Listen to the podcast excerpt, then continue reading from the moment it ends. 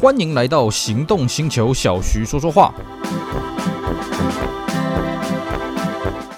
Hello，大家好，我是 Celsius，非常高兴呢又在这边跟大家空中聊聊天。今天我们来聊一个我觉得很有趣的一个话题哦。我们这个节目内容呢，向来跟大家聊，比方说车款介绍啦，比方说一些汽车的观点啦，啊，比方说一些汽车的配件什么的啊。我们今天呢，就是要跟大家聊一个汽车配件有关的话题。我们来跟各位聊聊汽车音响。好，呃，我们这个系列呢，聊汽车音响呢，会分成好几集啊，因为我自己研究了汽车音响，才发现，哇，这里面真是博大精深啊，啊。相信呢，各位这个在听我们这集节目，在欣赏我们这集节目的时候，哎，可能你是透过手机，可能你是透过网络的电脑啊，也可能你就是在车上来聆听了啊。那各位，你对你的汽车音响有多了解呢？啊，其实我先讲哦，我并不是一个汽车音响的玩家啊，我只是呢稍微对这东西有点研究，然后认识一些坏朋友啊，所以呢，哎，我的车子上面哎有一些不错的这个音场可以欣赏。那么有鉴于此呢，所以我也把我对于这个汽车音响的玩乐，还有这些研究的心得呢，好好的整理。结果没想到这么一整理呢，整理了好几天啊！哎呀，这个里面真的是我们讲的博大精深呐啊、哦！所以呢，我们希望呢，透过音频节目跟大家分享一下，哎，究竟这个汽车音响的学问啊，它的发展的历程，还有你在挑选汽车音响，你要注意些什么地方呢？我们简单来讲啊、汽车是一个非常烂的一个音场哦，各位要了解。汽车的音场呢，你注意看啊、哦，汽车里面有所谓的这个什么呃挡风玻璃啦，有什么 A 柱、B 柱、C 柱啦，有这椅子啊、中控台啊、音响面板啊、遮阳板啊，啊这安全带、安全带扣什么的，只要对。这个音场来说了啊，基本上只要你有凹凹凸凸的，而且你有不同的介质，比方说椅子是软的，中控台是有点软的，那玻璃是硬的什么的，就会造成这个声波它在传递的时候，它发射出去，咚，它的这个弹射、这个绕射呢，这个折射呢什么的，乱七八糟一些事情出来了啊。所以呢，基本上汽车的音场非常的烂。那所以呢，我个人不是很建议说哦，你把汽车音响拿来改成家用音响，为什么？因为相对我们家庭的房间里面，当然如果你的家庭跟我的房间一样是垃圾堆的话，当另当别论了啊。正常的家庭的空间应该是四四方方的，而且有墙壁什么的。那你大部分家庭里面放的都是一些比较硬的东西哦，它反射的那个反射率是一样的哦。当然你要怎么去反射，这有它音场的考量。可是基本上家子房子的空啊，家庭房子的空间呢，它的音场的效果是比这个汽车来的好好很多了哦。所以各位可以看到，越高级的车子，它的喇叭要越多支啊哦。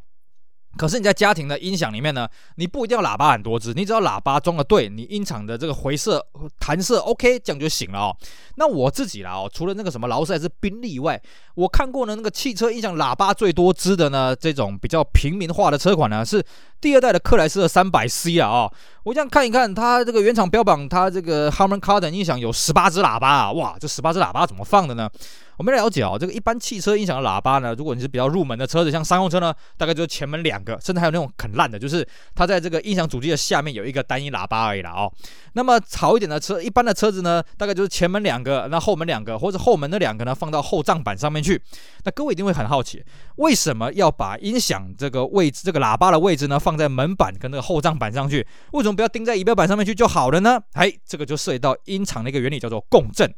其实呢，这个最早的这个音响的喇叭呢，是放在这个仪表板的最下面。但是呢，很快大家就发现到一个问题：第一个，它没有什么共振可言的。你说我要靠仪表板内部的空气共振，那个那个空间是很差的了啊、哦。所以呢，就有人发明说：哎，我在这个音箱的这个这个喇叭这边呢，后面再装一个小小的外壳，可是那个空间就不大。很快就有人把脑筋动到什么地方了？动到门板上面了啊、我们知道早年的车子的门板是没有任何的结构啊，就是说它是手摇窗嘛，手摇窗不会坏，所以里面也没有什么结构可言。后来才出现所谓的电动窗啦，或者什么那个门上的烟灰缸什么的，让门板越来越厚。哎，越来越厚呢，它就是一个不错的一个共振的地方。而且门板的外围是金属的啊、里面又是这个这个甘蔗板啊什么这些塑胶软性的材质，它很适合共振。所以慢慢的，我们就把这个音响的喇叭呢放到门板那边去。那放到后帐板的好处是什么？一样。因为后账板可以拿整个行李箱来当共振的共振室啊，所以这个就很好了。那各位说，那为什么不把喇叭塞到这个引擎室那边去呢？第一个你听不到了啊，第二个引擎室没有完全密闭啊，所以它共振的效果没有很好了啊。那所以呢，我们刚刚讲这个克莱斯它这个十八支喇叭它怎么放呢？当然了，它这中控台上面也有啦，然后呢 A 柱那边也有啦，然后呢它的这个呃这个门上也有，后账板也有，天花板也有，甚至你的座椅的这个肩膀这个附近也有了。反正它基本上能塞的地方全部给你塞。音响喇叭了哦。那有这么多喇叭呢，当然它的音场虽然不好，可是它的整体的这个环绕效果，我觉得还真的是不错了哦。但是我们一般人呢，哎，没有办法把自己的车子挖那么多地方来装喇叭，那样能看嘛，对不对？而且这工程也浩大嘛。所以呢，我们这个系列节目呢，会跟大家讲哦，你要怎么样经济实惠的把你的车子提升你的音场的空间，真的不用花太多钱，也不用花太多的功夫，你就可以这个用小钱获得大利益了哦。好，那我们刚刚跟各位开场讲了那么多呢，其实要跟各位培养一下对于汽车音响的一个兴趣了哦。那我们接着呢，我们再跟各位稍微聊一下这个汽车音响的历史了哦。讲到这个汽车音响历史呢，就要讲这个音响的历史啊、哦，这边可能稍微硬了一点了，而且，诶，这边我也是看了很多资料了啊、哦，我自己真的不是一个这个音响的所谓的发烧友，所谓的发烧级的玩家，我真的不是啊、那么我了解的也算是比较有限啊、哦，我这大概跟各位讲一下啊、哦。最早最早了哈，这个音响这种东西呢，是从收音机开始的哦，也就是所谓的听广播了哦。那到底是广播先出来，还是收音机先出来呢？嗯，这是一个蛋生鸡，鸡生蛋的问题啊。为了研究这个东西呢，呃，研究了好久，后来觉得我还是放弃了啊。不管怎么样，最早的收音机呢，它的这个收音的方式呢，它放音出来是靠所谓的真空管。那真空管它有个好处是什么呢？嗯，它的音质非常的不错，可是呢，它非常非常的耗电啊哦。那这个在真空管之前，各位一定会说，那有没有在更早之前的东西？有没有更早之前收音机？有，叫做无线电。那而且无线电最早发明的时候是一对一，而且是单向，就是说只能我跟你讲，你不能跟我讲。那后来才发明了所谓的双向的无线电啊。那基本上啊，我们现在看到的，我们现在听到广播呢，它就是属于这种无，可以说是这种无线电的延伸。为什么？是广播电台发给你啊，你又不能发话给广播电台。如果你可以发话给广播电台，广播电台不吵死了嘛，对不对？哦，所以呢，这个慢慢的从无线电呢就演播衍衍生到广播了啊、所以就出现所谓的收音机。那么收音机出现之后，当然就有人想说，我是把它装到汽车上面啦、啊。可是我们刚刚也讲嘛，最早的收音机它是用真空管原理啊，那真空管很耗电啊。最早期的汽车呢，据说它的电压，像我们现在一般汽车电压大概是十二伏嘛，那少数有那种二十四伏的那种比较少了哦。那你这个最早期的电压多少？大概只有六伏而已啦。那那时候真空管推起来那个要好几百伏啊，你怎么可能推得起来嘛？所以这个汽车音响呢，这个是不切实际的东西了哦。那么最早是谁发明了汽车音响呢？哎。这个品牌大家一定都听过，而且呢，它的品牌就是叫做汽车音响牌。各位想说，真的吗？我们市面上有所谓一个一个汽车音响或这个音响品牌叫做汽车音响品牌吗？嗯，你仔细去想一下，哎，这个品牌呢，我们一般人认识呢，不是汽车音响，是手机。好，各位你想一想，嗯，现在在做手机的品牌，总不可能是 Apple 吧？那时候贾博士在哪里？是不是小蝌蚪？是小蝌蚪小蝌蚪都搞不好都不知道了啊、那是谁呢？好了，这边就不卖关子了，叫做 Motorola。各位，你去看哦，Motorola 这个品品牌，去把它拆解，叫做 Motor，还有一个 Ola，Ola 是什么意思呢？Ola 就是声音了，西班牙文的声音了哦。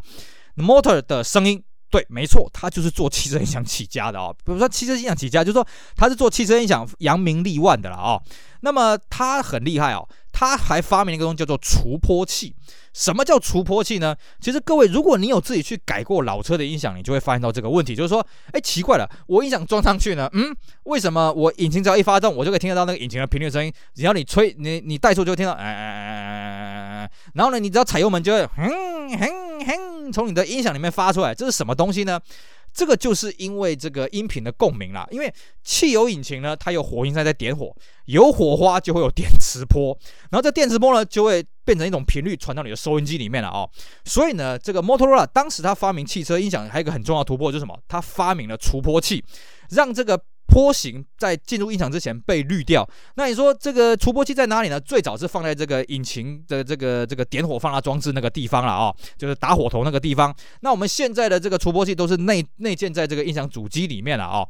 那么再来就是什么呢？各位会想到说，那柴油引擎是不是没有这个这个问题？对，没有错，柴油引擎它没有，基本上没有这个除波器的需求。可是你会说，那那照理来说，应该是最早摩托罗拉发明柴油引擎的这个这个这个汽车音响啊？不对，因为柴油型太吵了啊，基本上车子里面什么都听不到啊，所以呢，这个汽车音响主要是发最早是出现在这个汽油引擎了啊，而且呢。那个时候就在摩托罗拉发明这个汽车音响的时候，它还是要透过真空管去推了哦，所以呢，必须要把汽车的电压从十二 V 升升升到几百 V 啊哦，那就造成一个问题啊，它那个这个散热器的装置呢就很难散热，因为它只能靠一个金属外壳了哦，所以真的听久了哈，这个整个汽车音响烧滚滚的啊，整个里面的车子都非常的热，因为它那个真空管呢发热发热非常的凶啊，这是早期这个汽车音响一个很大的问题。不过呢，这个问题啊很好玩。日本的这个音响业者呢，他头脑动得很快。早期呢，汽车的车用的这个真空管呢，它非常的烫，是因为它根本就不是车用的真空管，它是家用音响的真空管，把它搬上这个汽车的哦。那日本这个音响开发商，他是很聪明，我专门针对汽车音响去开发汽车用的真空管呢，哎，慢慢的就开始解决这个散热的问题了。不过呢，这是在比较后面，这在二次大战之后了哦。摩托罗拉发明这个汽车音响是在这个一战之后发明的汽车音响了哦，而且那个时候呢，汽车音响非常贵了，基本上占了这个汽车售价大概两成到三成左右了啊，所以一般人根本不会去配这种东西了哦。那随着慢慢工业化生产量产了之后呢，价格慢慢的拉低了哦，所以据说呢，最早配备这个汽车音响的呢是福特汽车。那后来呢，GM 也觉得，哎呀，福特汽车配了汽车汽车音响之后呢，哎，卖得很好。那我通过怎么样呢？没关系，我自己叫我的子公司，就是所谓的 AC Delco 啊，那个零件开发商呢，来开发这个车用音响。各位，你不要小看 AC Delco，以前我也觉得 AC Delco 啊，说说而已啦。你是做零件的，怎么可能会做音响？后来我买到了有一台那个搭配 AC Delco 的这个凯迪拉克的这个汽车的汽车音响啊，哇，那个音响真是有够好啊！哦，因为美国车的音响向来给人这个就是这种低音还算不错啊，低音很沉啊，但是高音完全不行的一个印象。哇，这个 AC Delco 代工的这个机子真的是赞啊！哦，关于这个汽车原厂的音响的一些这个有趣的事情呢，我们之后会再跟大家慢慢讲了哦。我们继续来跟各位讲这个汽车音响的发展历程。好，那么后来呢，把这个汽车音响塞啊、把音响塞到汽车之后呢，那下一步呢，各位回想一下，早年的广播只有 AM 没有 FM 啊，那 AM 跟 FM 的原理是什么呢？不好意思，小弟我三个字看不懂，因为呢我是读文科的哦，我真的花了很多时间去研究，呃，到底什么叫调频，什么叫调幅，它的原理，它怎么发射的，它怎么接收了，还是看不懂。对不起各位，请你这个原谅我，我真的是理工白痴哦。基本上啊，最早一开始只有广播了哦。那等于是个无线电。那还有就是说呢，在这个我们在收听广播的时候，是不是各位啊、这个它只有一个频段？那你那个频段你在选台的时候，你比方说你开出这个频段范围之后，你是不是开始要选台什么很麻烦嘛？而且你每次都要重新选，这个也很麻烦。所以呢，就有人发明了一个东西叫什么？叫做记忆电台。那我们当然，我们现在的汽车音响都是所谓的记忆电台，就是说啊，你这个按快速搜寻啊，哎，这边有电台，搜寻电台，呃，然后看你要不要记，要不要记，要不要记，要不要记。呃，以前当然没那么方便了啊、以前的记忆电台呢是这个机械式的哦。我还有呢，这个呃，这个买过这种机械式的这个汽车音响的记忆台啊、哦，但是好玩哦。它就是呢，哎，你在转这个音响的时候，哎，转到这个，哎，这个频率，哎，这个功率够强，好，你就按一个这个按钮，把它拉着，把它拉着之后，它就用机械记忆的方式把它记住了。下一次呢，你就把这个按钮再去拉一次，哎，它就会跳到这个这个这个电台了哦。而且呢，在此同时呢，还有一个眼镜是什么呢？就是真空管音响呢，哎，慢慢的被淘汰掉了哦，开始进入所谓的电晶体半导体的这个时代了哦。所以呢，这个音响主机呢开始缩小啊，那么开始呢，这个越来越普及了，因为它成本也开始降低了哦。那但是各位要了解哦，这时候卡带还没有发明，这时候呢，进入到车用音响呢，主要是这个 FM 了哦。FM 它的这个这个发射跟接收的难度呢，比 AM 稍微高了一点。可是呢，FM 因为它原理的关系啊，啊，当然还是不要问我这个原理是什么啊。呃，这个它音质比较好了哦，而且很好玩哦。最初的 FM，像我们在日本以外的地方，日本真是个奇怪的地方哦。日本以外的地方呢，一开始 FM 呢都是八十八到一百 MHz，当然我们现在一般是到一百零七点七 MHz 了哦。那这个是这个这个波段呢是这个美主要是美国军方那边去规定的了哦。那一开始只有八十八到一百 MHz，而且只有单音，没有立体声，也没有所谓的这个左右的声道了啊、哦。那为什么一开始只到一百 MHz 呢？是因为那个时候电子元件的技术极限，还有这个量产工艺上面呢，只能到一百了啊。那后来慢慢突破之后呢，这个美国他也希望说，啊，那你不要给我太广啊，因为我们推论啊，哦，应该是一百零七点七之后呢，可能有一个什么之外的，比方说什么军事啊，或者一些什么太空研究的一些用途啊，所以他就没有开放这个频段了啊。那日本为什么他这么奇怪啊？你去买这个日规车，你会发现呢，日规的音响的频段呢，基本上从七十六开始啊。所以呢，你拿日规的音响。跑来日本以外的地方去听呢，你基本上 FM 有一大段是废掉了。为什么日本人这样做呢？我不知道啊。如果各位听众有知道的，可以帮我们补充一下了啊。那么这个时候 FM 进到汽车音响的时候呢，当然呢，它也有所谓的记忆的装置了啊。而且呢，它跟 AM 一样了啊，就是一样可以就是记忆各种各种不同的电台。那在此同时呢，哎，德国这个变态的工艺国家呢，他就搞了另外一个东西叫什么？叫做可以自动选台哦。它这个自动选台很厉害哈、哦，它是透过发条弹簧的一个继电器啊哦，然后呢这个去带动机械结构，遇到电台呢，根据电路的原理呢，它自动会停下来哦，但它没有记忆的功能哦，所以呢你看到这电台停下来，哎，你要不要记啊？要记，按下去，很像我们现在的这个这个内建的这种数位式的这种自动选台的这种功能了哦。然后呢，称它很厉害哦。它一开始呢，跑到这个一百 MHz，就是一开始 FM 的极限呢，它会自动弹回去八十八 MHz，甚至它的 AM 也可以做这种自动选台功能。不得不说，这个德国人的这个工艺真的是厉害了哦。那么后来呢，FM 也开始出现了立体声了哦。那立体声的出现呢，这个就很好玩了哦。基本上日本人对于这种 FM 的立体声呢，很早以前他们就做什么，就做左右立体声。那我们在玩这个老车，就有发现啊，像德国这个 Benz 啊，W 零八老的这 S Class 呢，它就很好笑，它把这个立体声呢做成前后，它把喇叭配在前后了哦。那么后来宾士也觉得，嗯，这样做好像不大对哦，所以呢，这个前后的这种立体声呢，呃，很快就取消了，就改成这个左右的这个立体声了哦。那据说了，AM 因为原理的关系哦，AM 要呈现出立体声呢，还需要很大的技术的突破，或者是根本突破不了。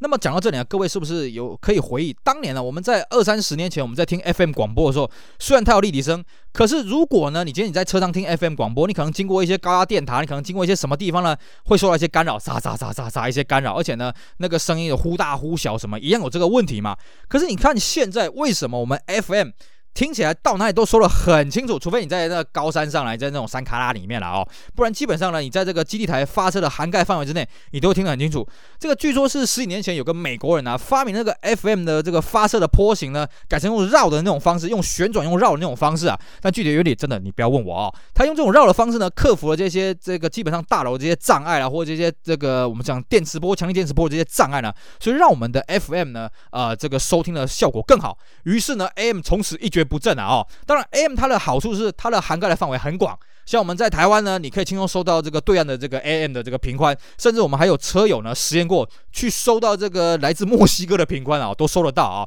这是 AM 它为什么完全不会被取代的一个重要原因。但是呢，因为它的这个商用商业价值很低了，所以你可以发现哦，现在全世界有 AM 的电台的商用电台真的是很少都是附带的了哦。那讲到这里，还可以跟各位附带提一个这个有趣的发射的原理，就是说，给我们发现，以我们台湾来讲呢，很多的电台呢，你在台北收听的频率是一个，桃园又是一个，新竹又是一个，台中又是一个，台南、高雄、彰化又是一个，为什么呢？因为 FM 它的发射的台啊，通常它范涵盖的这个范围大概是五百到一一百公里了啊，五十到一百公里不是五百啊，五百要吓死人啊，那成本太高了啊。那它接下来就是它要在全全省啊，比方说这个台湾的这个全岛南到北大概四百多公里嘛，所以它需要中间有个中继站。那中继站呢，跟这个发射站大概就是距离大概五百啊，大概大概一百公里左右了哦。它需要这样子去发射这个讯讯号。那各位说，假设啊，我们随便举个例子，假设我这个电台在台北，我的这收听频率是一百点零，那为什么我不能在新竹这边也发这个一百点零呢？因为据了解啦，就是这个 FM 的发射原理，如果呢你中继站也是发射同样的频宽的话，在这两个频宽交叠的地带会两边互相抵消，你会完全听不到这个声音。所以呢，通常就是比方说台北是一百，那台啊、台中这可能就是一百零二啊，那台南可能又恢复到一百，类像这个样子哦，才不会这个我们闽南话讲的这个叫熊怕点呐哦。那 AM 它没有这个问题了啊，只是说呢它的这个商业利用价值很低啊，所以我们也跟各位讲过啊，这个 AM 它现在的商用的这个频道是非常非常少的哦。OK，好，这个我们今天因为时间的关系呢，该跟。各位先聊到这个汽车收音机的广播的这个部分啊，那之后呢，我们会跟大家继续聊，哎，后面卡带、CD 这些东西的出现啊，这个车用音响的发展历史呢，真的是非常的有意思啊。而且呢，不管车用音响再怎么发展呢，你会发现哦，广播永远取代不掉。为什么呢？哎，这个我们下期节目会跟大家继续好好探讨。以上就是我们今天节目内容，非常感谢各位收听，也希望大家去支持我们其他精彩的音频节目。我是 Celsius，我们下回再聊喽，拜拜。